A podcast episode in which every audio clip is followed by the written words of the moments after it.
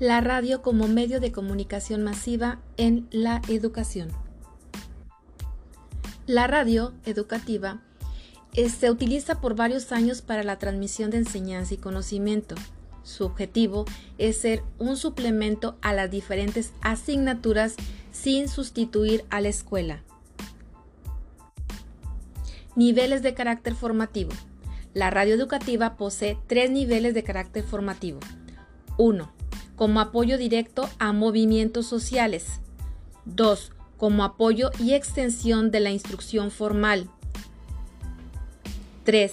Como instrumento para la educación no formal a través de la participación ciudadana. La radio educativa no tiene fines comerciales, más bien su finalidad es de carácter formativo y social.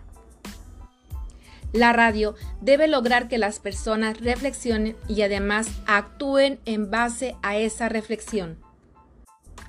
La radio debe incluir programas que brinden información local, nacional e internacional. Además, debe de incluir actividades y espacios a servicio público. En lo que respecta a la enseñanza, por medio de la radio se deben adquirir ciertas destrezas cognitivas, Además, debe permitir la enseñanza a adultos mayores de temprana escolarización o personas que se encuentran fuera de la escuela. La enseñanza puede ser tanto formal como informal. Modificación de la conducta. Se trata de aconsejar al público de forma concreta sin detenerse en ideas secundarias. El aprendizaje se obtiene siguiendo acciones concretas como por ejemplo los pasos a seguir para matricular a los alumnos. Los programas educativos se diferencian de los comerciales en varios aspectos. 1. La intencionalidad es formativa. 2. La planificación de estrategias didácticas. 3. El diseño de objetivos diferentes. 4. La búsqueda de elementos favorecedores de los procesos de enseñanza-aprendizaje. Formatos de los programas de radio. Diálogo, debate, dramatización, noticieros, musicales y de entretenimiento. El diálogo es la presentación de dos o más alumnos que exponen una información. La ventaja es que mantiene la atención del público, pues no es tan monótono como la conferencia o la charla. De entretenimiento. Este formato permite la inventiva, la imaginación de los alumnos para crear concursos, juegos, etc. Además, permite un clima amistoso, relajado, flexible y de entretenimiento. Es importante que se cuente con tres elementos en los programas de radio, la música, los efectos sonoros y la voz. La música acompaña el mensaje, motiva, envuelve y ayuda a transmitir el mensaje. Se debe elegir correctamente y utilizar en la medida exacta para que no estropee el mensaje. Los efectos especiales en general son elementos que añaden sorpresa al programa, dependen de la imaginación y creatividad del alumno.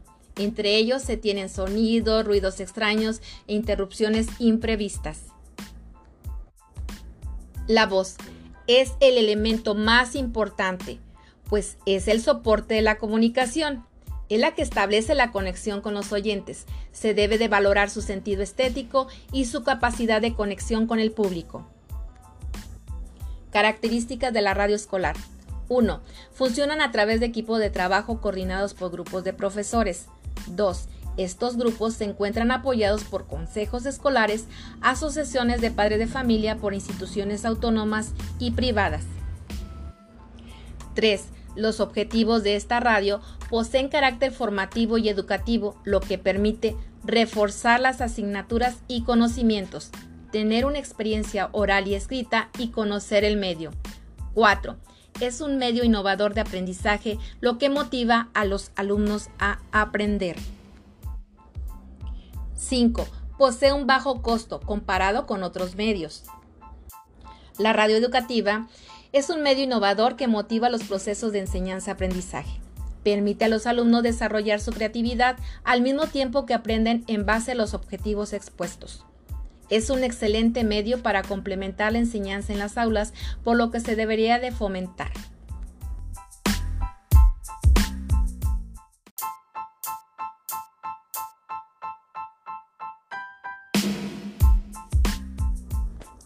La radio como medio de comunicación masiva en la educación.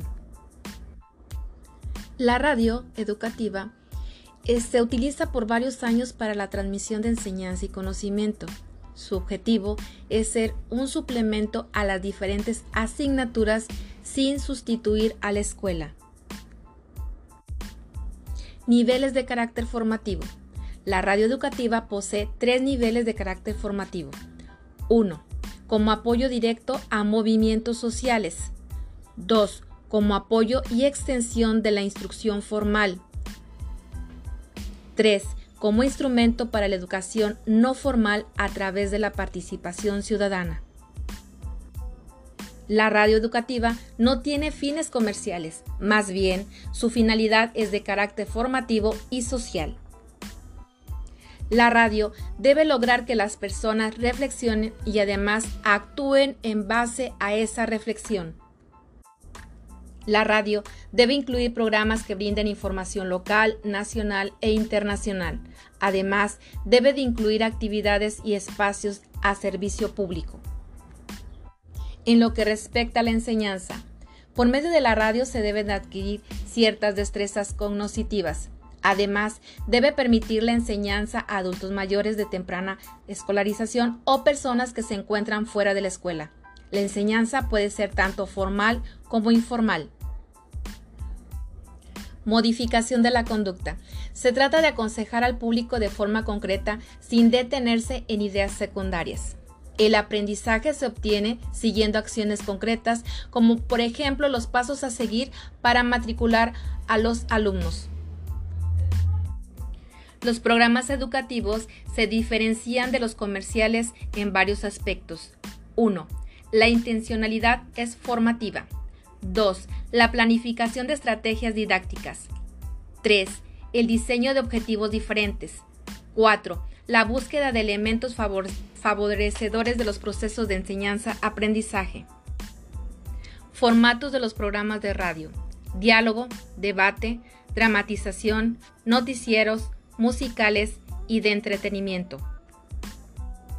El diálogo es la presentación de dos o más alumnos que exponen una información. La ventaja es que mantiene la atención del público, pues no es tan monótono como la conferencia o la charla. De entretenimiento. Este formato permite la inventiva, la imaginación de los alumnos para crear concursos, juegos, etc. Además, permite un clima amistoso, relajado, flexible y de entretenimiento.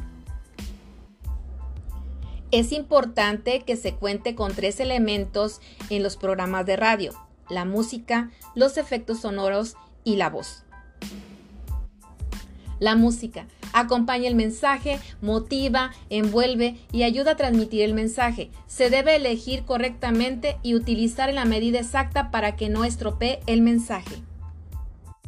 Los efectos especiales en general son elementos que añaden sorpresa al programa, dependen de la imaginación y creatividad del alumno. Entre ellos se tienen sonidos, ruidos extraños e interrupciones imprevistas.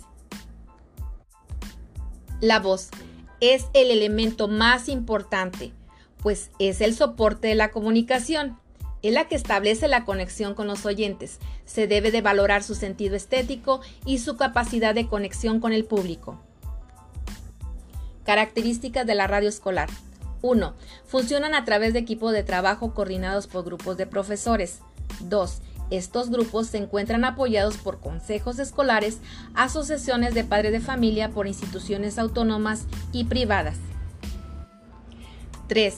Los objetivos de esta radio poseen carácter formativo y educativo, lo que permite reforzar las asignaturas y conocimientos, tener una experiencia oral y escrita y conocer el medio. 4. Es un medio innovador de aprendizaje, lo que motiva a los alumnos a aprender. 5. Posee un bajo costo comparado con otros medios. La radio educativa es un medio innovador que motiva los procesos de enseñanza-aprendizaje. Permite a los alumnos desarrollar su creatividad al mismo tiempo que aprenden en base a los objetivos expuestos. Es un excelente medio para complementar la enseñanza en las aulas, por lo que se debería de fomentar.